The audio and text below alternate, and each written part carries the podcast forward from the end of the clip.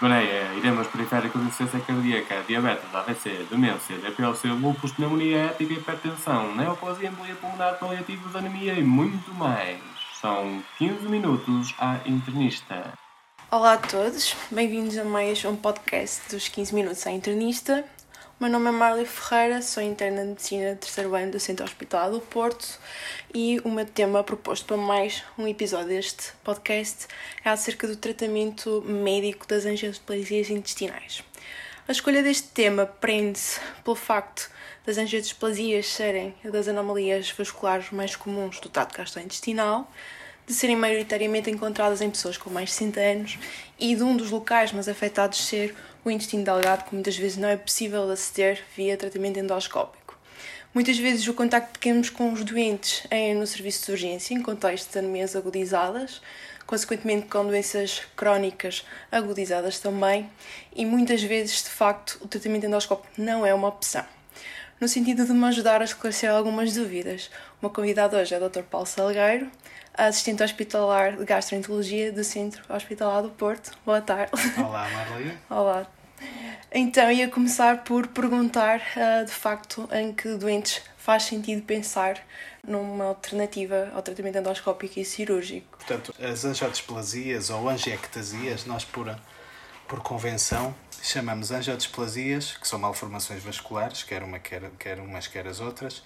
Chamamos angiodisplasias as, as angiectasias que encontramos no cólon. O mais comum é encontrarmos no cólon ascendente, embora nós saibamos que mais de metade dos doentes que têm uma, angi, uma angiodisplasia ou uma angiectasia têm uma outra, pelo menos em outro segmento uh, do tubo digestivo.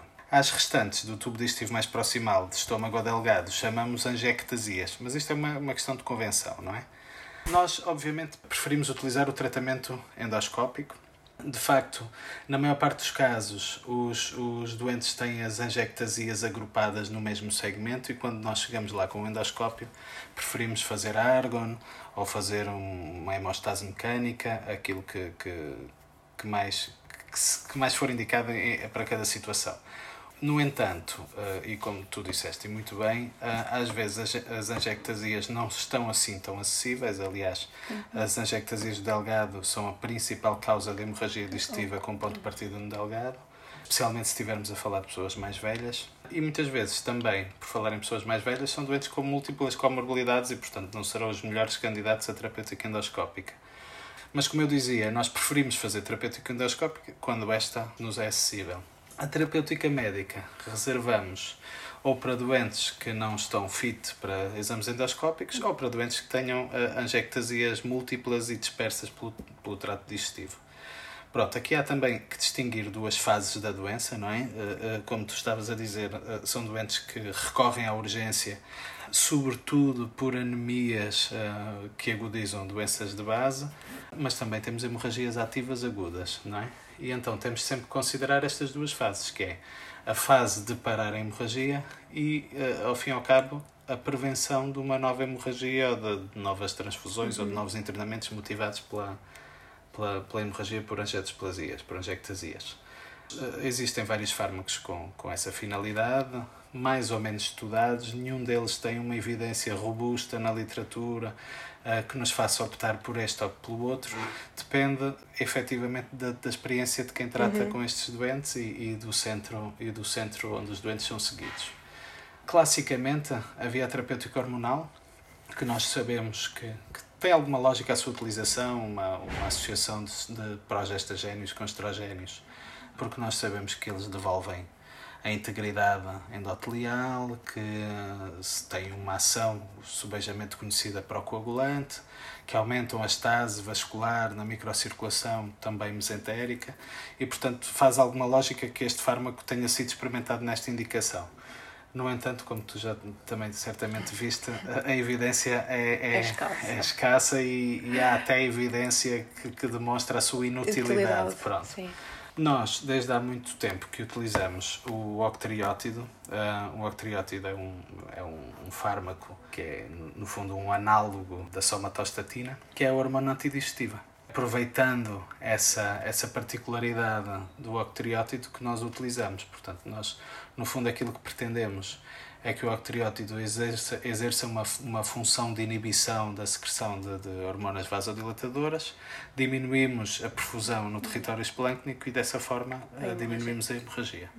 O octreótido existem várias formulações, não é? A formulação mais conhecida é a formulação subcutânea, que tem uma semivida curta e que exige uh, que a sua administração seja feita no mínimo duas vezes por dia.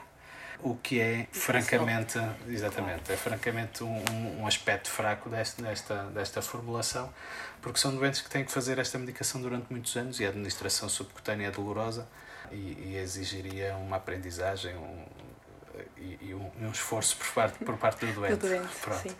Foi nesse sentido que nós começamos a, a investigar e temos vindo a utilizar a formulação intramuscular que nos permite uma administração mensal.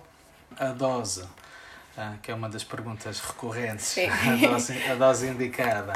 Nós temos utilizado, utilizamos ou 10 mg ou 20 mg. Isto é um bocadinho com base na experiência do clínico que, que segue os doentes. No entanto, nós temos uma série, uma minissérie publicada, ah, que não demonstrou qualquer superioridade dos 20 mg para os 10 mg. Uhum. É um fármaco caro e como tal, e nós temos de ter isso também em conta, e como tal acho que é justo começarmos com 10 mg, avaliar a resposta à necessidade transfusional, uhum. a análise com cinética do ferro, e se não estiver a resultar, eventualmente aumentarmos a dose, sem que haja uh, efetivamente grande evidência para isso. Uhum. Outras drogas que, que, que possam ser utilizadas. A mais conhecida, para além destas duas, é a talidomida. A talidomida utiliza-se pelo seu efeito anti-angiogénico. Não é? Nós sabemos que os, os doentes que têm mais angiodisplasias têm uma concentração de VEGF superior àqueles que têm menos ou que não têm angiodisplasias e foi com, com essa base fisiopatológica que a talidomida começou a ser utilizada neste, neste contexto. Existe um estudo muito conhecido, uh, prospectivo, randomizado, publicado no Gastroenterology, em que a talidomida foi utilizada com sucesso como são indivíduos mais velhos, nós também não temos receio daquele efeito teratogénico Sim, da, da, da talidomida, portanto é também uma boa alternativa. Eventualmente poderá ter mais efeitos adversos do, do que o octreótido. Tem a vantagem de ser oral. E não a administração. É um fármaco de, de, de, dispensa hospitalar, portanto não, não se vende nas, nas farmácias comuns, mas a sua a autorização para a sua utilização é, é passível de ser, de ser obtida submetendo um, um pedido de autorização à Comissão Terapêutica. Relativamente à vossa experiência com o uso do octreótido, funciona? Uh, na prática temos benefício com a aplicação? Sim. Nós nessa série publicada, que, que envolveu 16 doentes, portanto é uma minissérie, mas é a maior série publicada com octreótido ar, observamos efetivamente uma diminuição do, da necessidade transfusional no período pós-octreótido em relação ao período uh, pré-octreótido, bem como uma diminuição da necessidade de internamentos por hemorragia digestiva. Acho que uh, uma das limitações, isto é um estudo retrospectivo, ao longo de muitos anos, sem grupo controle, mas com as séries, com as outras, em conjunto com as outras séries que, que existem publicadas, acho que, que, que temos, acho que temos evidência robusta para a utilização deste fármaco Ok.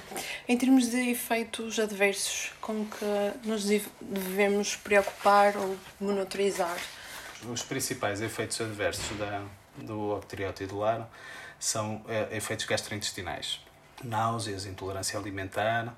Nós, na nossa série publicada, tivemos efetivamente dois doentes que, com a dose de 20 mg, tiveram efeitos adversos, embora não, não houvesse, uh, com significado estatístico, mais efeitos adversos na dosagem maior e foram uh, um, um doente que teve, teve um, um infarto esplénico e uma doente que não tinha litíase vesicular e que passou a ter após uhum. fazer um, algum tempo de algum tempo de, de lar. A minha experiência pessoal é que é um fármaco bastante bem tolerado e, e bastante seguro. Uhum. Aliás, nós utilizamos utilizamos octreótido nos doentes com cirrose hepática, portanto, que são, são doentes bastante debilitados em contexto de hemorragia digestiva e, e, e não tenho, pelo menos, conhecimento de, de, de grandes efeitos adversos. Relativamente à talidomida, costumam de facto utilizar, já não tanto utilizado, boa experiência no serviço ou... Olha, que eu tenha conhecimento, nós utilizamos, uh, creio que duas vezes, em doentes que, uh, mesmo com octreotidular, eram reinternados e eram transfundidos várias vezes. Uma das doentes, tenho certeza que sim, que, que, que melhorou. A outra doente, uh, não sei. É francamente uma, uma um, um fármaco menos utilizado do que o octreotidular. Nós começamos por octreotidular, não começamos por terapêutico hormonal, embora eu tenha conhecimento que haja doentes a fazer terapêutico hormonal, mas, mas utilizamos mesmo mais é o octreotidular. Uh, a talidomida, acho que nós podemos, de facto, um, começar a, a iniciá-la mais na nossa prática clínica. Acho que, que temos, temos, apesar de haver aquele estudo maior, acho que existe menos evidência e menos experiência com a sua utilização e, portanto, é, é é para nós mais confortável começar a, a, uhum. a medicação com octreotidular. Ok, portanto, apesar dos custos, talvez a poupança de internamentos, de transfusões e de necessidade de suplementação com ferro nos deva fazer pensar mais vezes no uso pela titular do claro. tratamento destes doentes. Claro, sem dúvida, sem dúvida. Nós na nossa série temos, temos eh, eu não sei exatamente os números, mas temos alguns doentes que nunca mais precisaram de ser transfundidos. E eram oh. doentes que faziam algumas unidades por, por, por mês, certamente ficariam mais caros, ficaria mais caro o seu tratamento do que com a utilização do fármaco. Ok. Em termos de, de aquisição do fármaco, basta pedir à farmácia hospitalar normalmente e a administração feita aqui no serviço? Sim, nós, nós, fazemos, nós fazemos o pedido de autorização, portanto também é, também é um fármaco que, que exige esse pedido de autorização e ou é administrado no nosso hospital de dia, mas aquilo é uma injeção intramuscular simples, pode fazer no centro de saúde, mas normalmente é assim que fazemos, sim, faz o pedido de autorização, é relativamente rápido. Uhum. Aquilo que eu faço com os meus doentes é que faço uma avaliação da, da cinética de ferro, da hemoglobina, uh, semestral, e avalio-se dessa forma, uh, há também a avaliação clínica, obviamente, não é? mas uh, avalio dessa forma a eficácia terapêutica. Ok, portanto é de facto uma, uma opção a prescrever. O doente vai levantar mensalmente, administra no centro de saúde e Exatamente. a evidência pode, pode correr bem e pode melhorar de facto da necessidade transfusional e da necessidade de reposição de ferro. Claro, sim, okay. sim. Obrigada, Dr. Paulo. Não, obrigado eu por esta oportunidade, que é um assunto importante, é uma doença prevalente e é, é sempre um prazer a, a ajudar a, a esclarecer algumas dúvidas aos colegas internistas. Obrigada.